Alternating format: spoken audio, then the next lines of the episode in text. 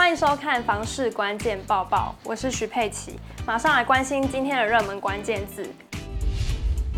今天的热门关键字：高房价、小资族。买房对于年收六十万以内的小资族来说非常有挑战哦。调查去年七都新增的房贷案件中，中南部的小资族占多数，其中又以高雄拿下了第一名。那这与它的先天优势有关哦。一起来看，联征中心统计二零二二年七都新增房贷案件的情况。以年收六十万以内的受薪阶级来说，高雄市有百分之三十六的小资族摘下七都之冠，其次呢是台中百分之三十四和台南百分之三十五，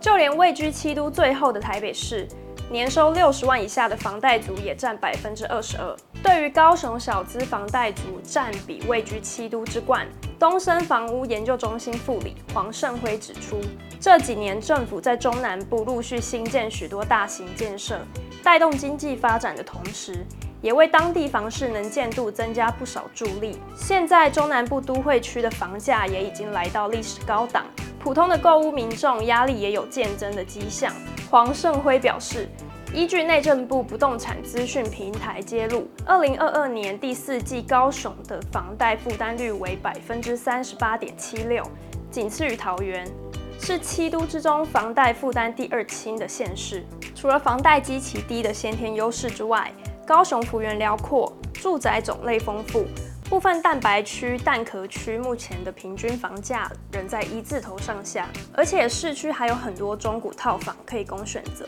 由于上述适合小资族群购买的低总价物件数量较多，因此也在一定程度抬高了小资房贷族的比例。至于北台湾的情况，台北、新竹、新北则以年收一百万以上的高收入房贷族群占比最多，分别高达百分之五十五、四十八、三十九。借在年收六十到一百万的中等收入房贷族，则是由桃园占最大宗。今天的精选新闻，首先来看到已经进入超高龄化社会的台北市，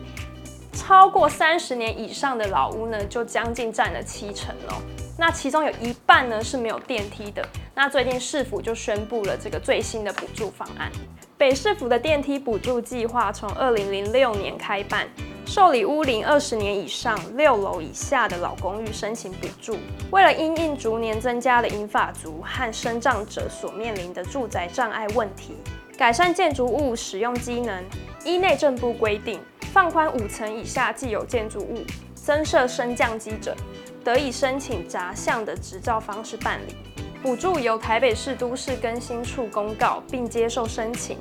请于网站首页的热门查询，点选增设电梯补助即可。另外，民众如有老公寓增设电梯的需求，也可以联系建管处了解细节。有网友近期买房呢，在喊价的过程意外的顺利哦，他用比前一手更便宜的价格买到房子，而且。连房贷的附加条款呢都顺利的谈成，来看他是如何办到的。这位网友呢在看了十几二十间房子之后，幸运的看到一间位在中山区的十六年华夏，地点、屋龄、房型都可以接受。本来只是想说下斡旋吸取经验，过程他提了贷款八成。合约才成立的条件，而且谈价的过程全程没有再加价，最后用开价九折的价格成交。查了实登后发现，价格甚至比原屋主买到的还低了一点。儿童社区前两笔的实价登录价格和它相比，每平便宜了十二万，让他又惊又喜。用便宜的价格入手天龙国的房屋，也让许多网友羡慕不已，纷纷回说。幸福来得太突然，中山区还能买到屋主陪售的，真是太幸运了。恭喜中山区低总价，真的不用担心。民生东还能买到陪售，这么厉害。